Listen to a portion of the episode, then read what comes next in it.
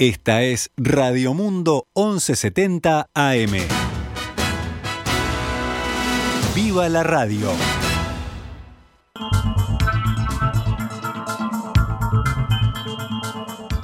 Doce horas 14 minutos, damos comienzo a una nueva edición de Noticias al Mediodía en este lunes 6 de septiembre del año 2021. Actualizamos a esta hora la información para ustedes.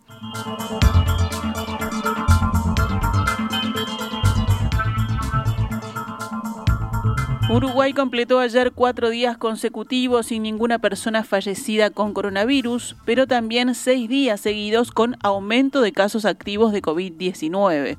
Las personas cursando la enfermedad son ahora 1.385, o sea, 295 más que el lunes pasado. Hay 17 personas internadas en CTI. Ayer domingo fueron detectados 117 contagios nuevos en 6.324 análisis. Esto da una tasa de positividad del 1,85%.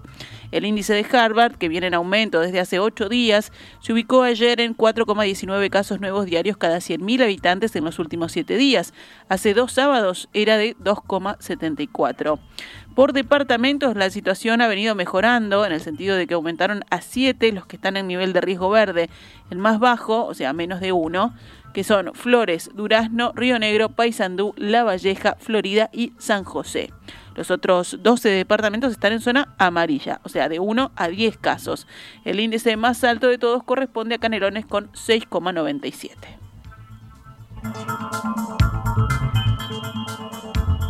La vacunación contra COVID-19 con al menos una dosis abarca el 75,50% de la población total del país, con dos dosis al 71,34% y con dos dosis más 15 días al 69,61%. La tercera dosis, o también llamada refuerzo, ha sido inyectada al 15,20% de la población. Finalmente, Argentina no abrirá sus fronteras hoy lunes por los tres puentes binacionales con Uruguay, como venía siendo anunciado, incluso por el director de Migraciones del vecino país.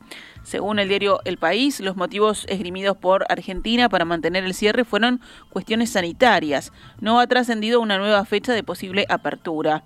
De esta manera, el gobierno de Alberto Fernández mantiene el régimen vigente hasta ahora, que permite el ingreso a nacionales y residentes, máximo 1.700 viajeros por día, incrementándose los fines de semana, pasajeros con visa emitida por Argentina, excluyendo de turista, y cónyuges, parejas de hecho, padres, hermanas, hermanos o hijos de nacionales argentinos.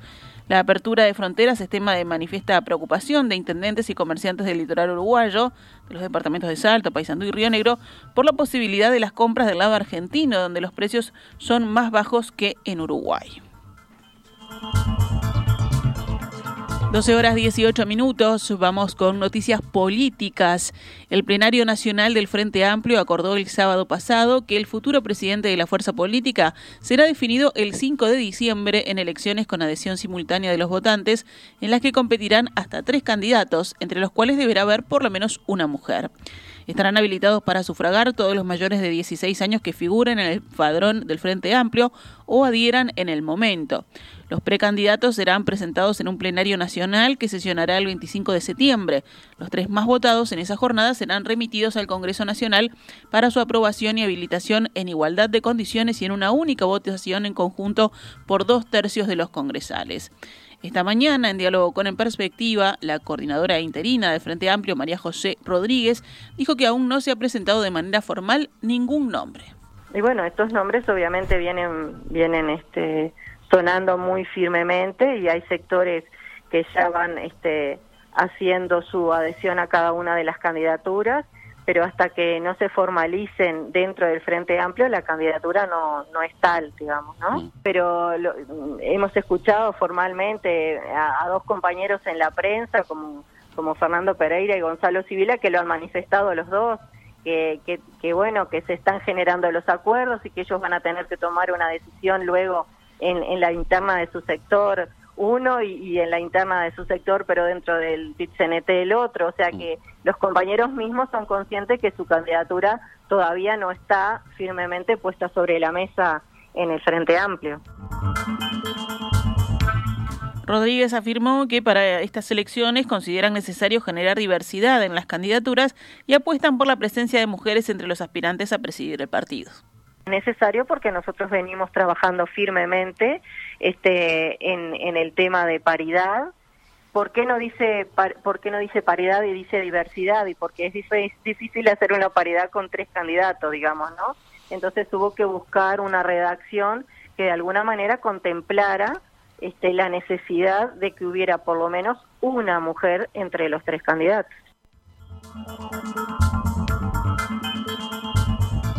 Por ahora, el candidato que se perfila con mayor apoyo es el presidente del pit Fernando Pereira.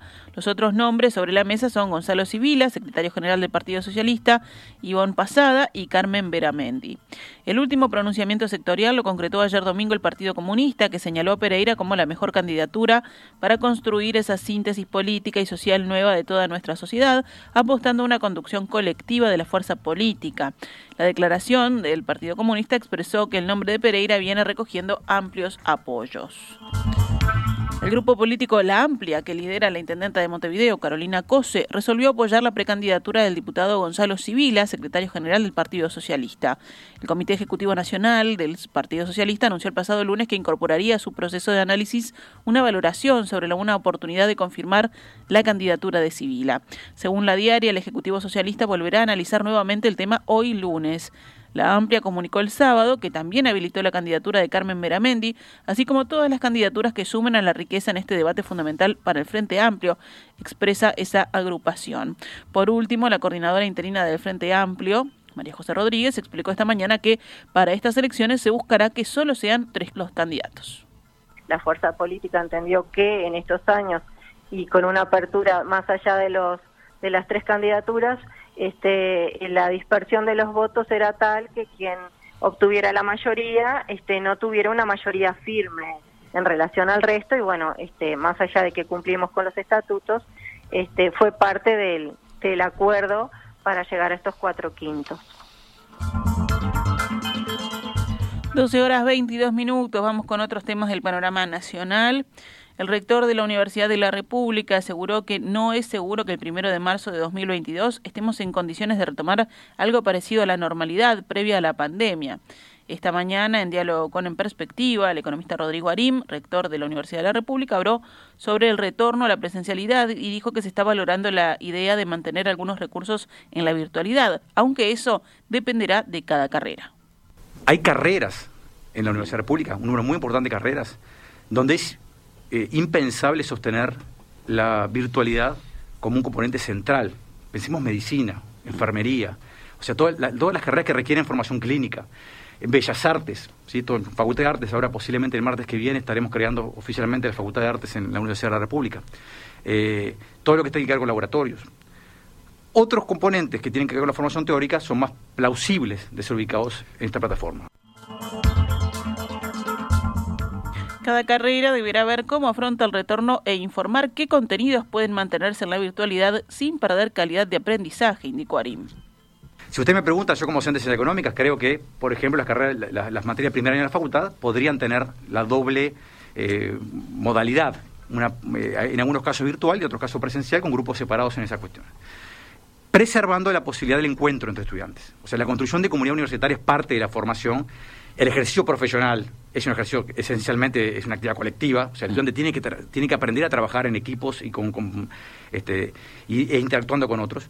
Eso es viable. ¿Cuál es el, problema central que tenemos en este momento? Yo le diría, por un lado, separar con claridad cuáles son las, trayectorias que podrían ser plausibles sostener la virtualidad.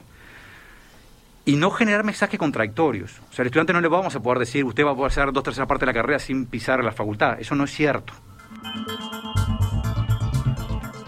Entre otros temas, el rector habló sobre la creación de la Facultad de Artes y dijo que el próximo martes se concretará la formación de esta nueva facultad que concertará al Instituto Nacional de Bellas Artes, la Escuela Universitaria de Música y Danza Contemporánea bajo una misma órbita.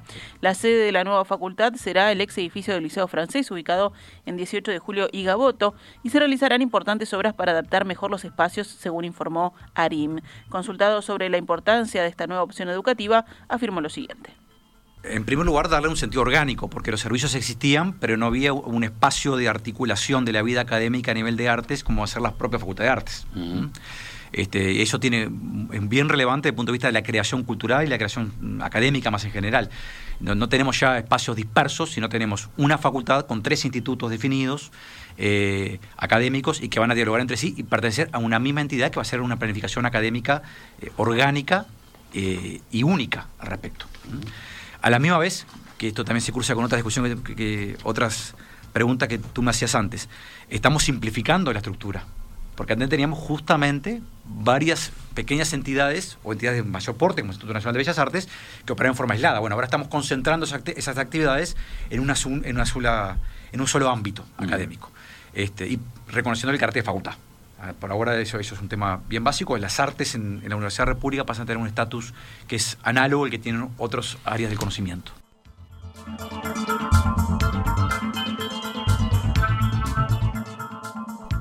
Arima adelantó que se estima que la facultad tendrá más de mil estudiantes por año y que esto obliga a repensar las estructuras. Y va a obligar también a repensar cosas, repensar planes de estudios, repensar mecanismos de formación, eh, insertarse más en la vida universitaria con otro tipo de, instituciones y otro tipo de facultades, cosa que está, también está sucediendo. Varias de estas, este, varias de estas unidades académicas tienen vínculos ya desde Facultad de Ingeniería, Facultad de, Información y Comunicación o Facultad de Arquitectura, y eso se va a profundizar a partir de esta unicidad de la vida artística, la, Facultad de Arte como centro medular de la Universidad de la República en términos de creación cultural. Continuamos adelante con otras informaciones. El Sindicato Único de Telecomunicaciones, UTEL, comunicó ayer su condena a una resolución de la Asociación Uruguaya de Fútbol que prohibió la difusión de un spot de ese gremio en el Estadio Campeón del Siglo, en el partido entre Uruguay y Bolivia. El gremio expresó en un comunicado que trasladó su preocupación al presidente de la calle Pou y que la prohibición de la AUF es una disposición inédita que procura amordazar a la clase obrera. El spot señalaba que su tele está en preconflicto, que el gobierno desoye 800.000 firmas que el pueblo juntó contra los 135 artículos de la LUC y sigue adelante con la portabilidad numérica. El texto sindical también se manifestaba contra la nueva ley de medios y los artículos de la rendición de cuentas que entregan la infraestructura de Antel a los privados. Sutel le entregó la semana pasada una carta al presidente Luis Lacalle Pou en la que expresa su profundo rechazo a lo que considera la orientación mercantilizadora de las empresas públicas que lleva adelante el gobierno, en particular respecto de Antel. En el documento, el sindicato rechaza la aplicación de la portabilidad numérica, la ley de medios y los recursos previstos en la rendición de cuentas. El presidente de SUTEL, Gabriel Molina, sostuvo en conferencia de prensa que aplicar la portabilidad numérica requiere una inversión de 6 millones de dólares. ¿Estamos en condiciones de invertir ese monto en algo que en el mundo ya es obsoleto? ¿No sería más que necesario que se volcara en otra cosa distinta? Por ejemplo, dejar que Antel se siga desarrollando, cuestionó el sindicalista. La ministra de Economía, Susana Arbeleche, viajó el viernes a Brasil para reunirse con su homólogo de ese país, Pablo Guedes, y tratar el tema de la flexibilización del Mercosur. También iban a integrar la delegación el canciller Francisco Bustillo, pero no lo hizo porque cuando estaba en el aeropuerto el viernes pronto para partir fue avisado de que su par brasileño, Carlos Alberto Franza, había sido llamado de urgencia por el presidente Jair Bolsonaro y no acudiría a esta reunión, según fuentes de Cancillería citadas por el diario El País. Desde que se aprobó la despenalización de interrupción voluntaria del embarazo en el año 2012, hubo más de 75.000 abortos legales en Uruguay, según las cifras oficiales. El dato está contenido en la respuesta del Ministerio de Salud Pública, a la que accedió el diario El Observador, a un pedido de informes que presentó la diputada del Frente Amplio, Margarita Lipschitz.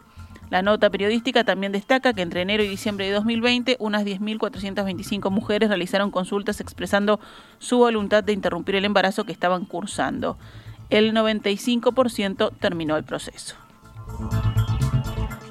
El expresidente del Codicen, Wilson Neto, desestimó asistir a la comisión investigadora parlamentaria que indaga sobre las licencias injustificadas de docentes agremiados durante el periodo 2015-2019. En un documento enviado al presidente de la comisión, el diputado Alfonso Lerete, Neto dijo que su presencia no aportaría y que entorpecería el desarrollo natural de la investigación, por lo que confirmó que hoy no participará como invitado de la comisión. Por su parte, Lerete ya adelantó otras citaciones para continuar con normalidad la operativa.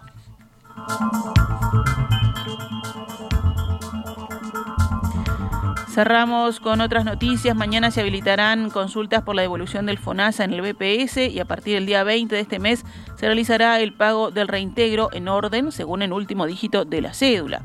El Banco de Previsión Social destinará unos 120 millones de dólares del Fondo Nacional de Salud para reintegrar los excedentes de aportes correspondientes al ejercicio 2020 a cerca de 138 mil contribuyentes, según dijo a Canal 5 su presidente Hugo Odicio. Desde el 20 de septiembre se realizará el pago de la devolución del FONASA en orden por el último dígito de la cédula de identidad y según el siguiente calendario. Los números 0 y 1 desde el 20 de septiembre, los terminados en 2 y 3 desde el 21 de septiembre, 4 y 5 desde el 22, 6 y 7 desde el día 23 de septiembre y finalmente 8 y 9 a partir del 24 de este mes. Aquellas personas que tengan registrada su cuenta bancaria en el BPS recibirán el dinero por esa vía. En caso contrario, se realizará el pago por medio de las redes de cobranza según el calendario que publicará el ente y conforme al último dígito de la cédula, también se podrá cobrar en la tesorería del banco ubicada en la calle Colonia 1851.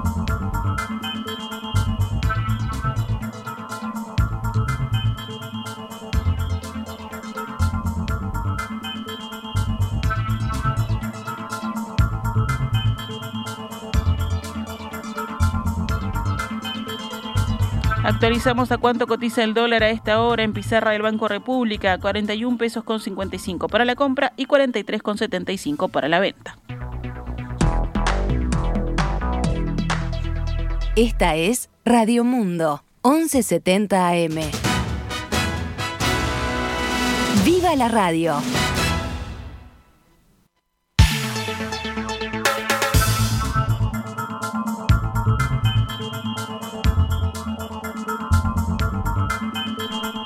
Continuamos en Noticias al Mediodía, pasamos ahora al panorama internacional. En Afganistán, el jefe del Frente Nacional de Resistencia en el Valle de Pansir, Ahmed Massoud, llamó hoy a un levantamiento nacional contra los talibanes que afirman haber tomado el control completo de esa región del país. Donde se encuentren dentro o fuera de Afganistán, lo llamo a lanzar un levantamiento nacional por la dignidad, la libertad y la prosperidad de nuestro país, declaró Massoud en un mensaje de audio enviado a los medios. En Francia, el presidente Emmanuel Macron recibió hoy a su homólogo chileno, Sebastián Piñera, para un almuerzo de trabajo sobre la situación política en el país latinoamericano y la pandemia de COVID-19. Tras la reunión, el presidente chileno, Sebastián Piñera, aseguró que su país y la Unión Europea están a puertas de culminar la negociación sobre la modernización del acuerdo comercial entre ambos.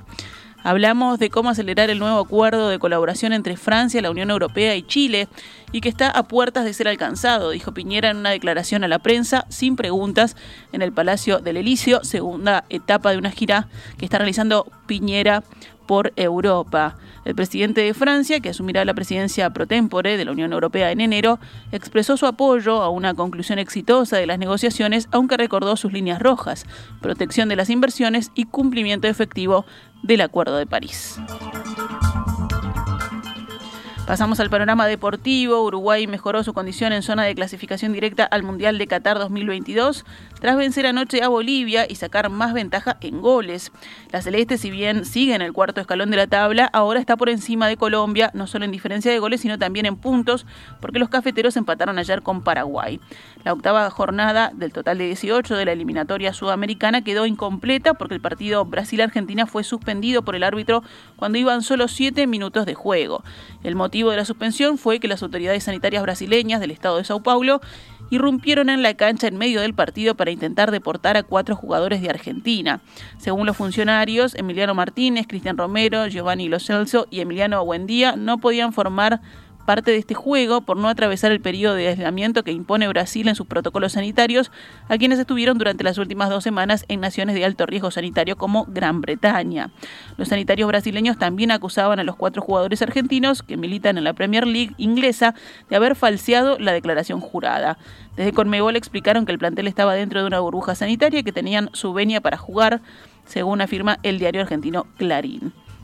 Con un partido menos que el resto, Brasil sigue primero con 21 puntos y Argentina segundo con 15. Las otras dos selecciones en zona de clasificación directa son Ecuador con 13 puntos y Uruguay con 12. Colombia está en quinto lugar con 10 puntos en zona de repechaje al Mundial. Lo siguen Paraguay y Perú con 8 puntos cada uno, Chile 7, Bolivia 6 y Venezuela 4.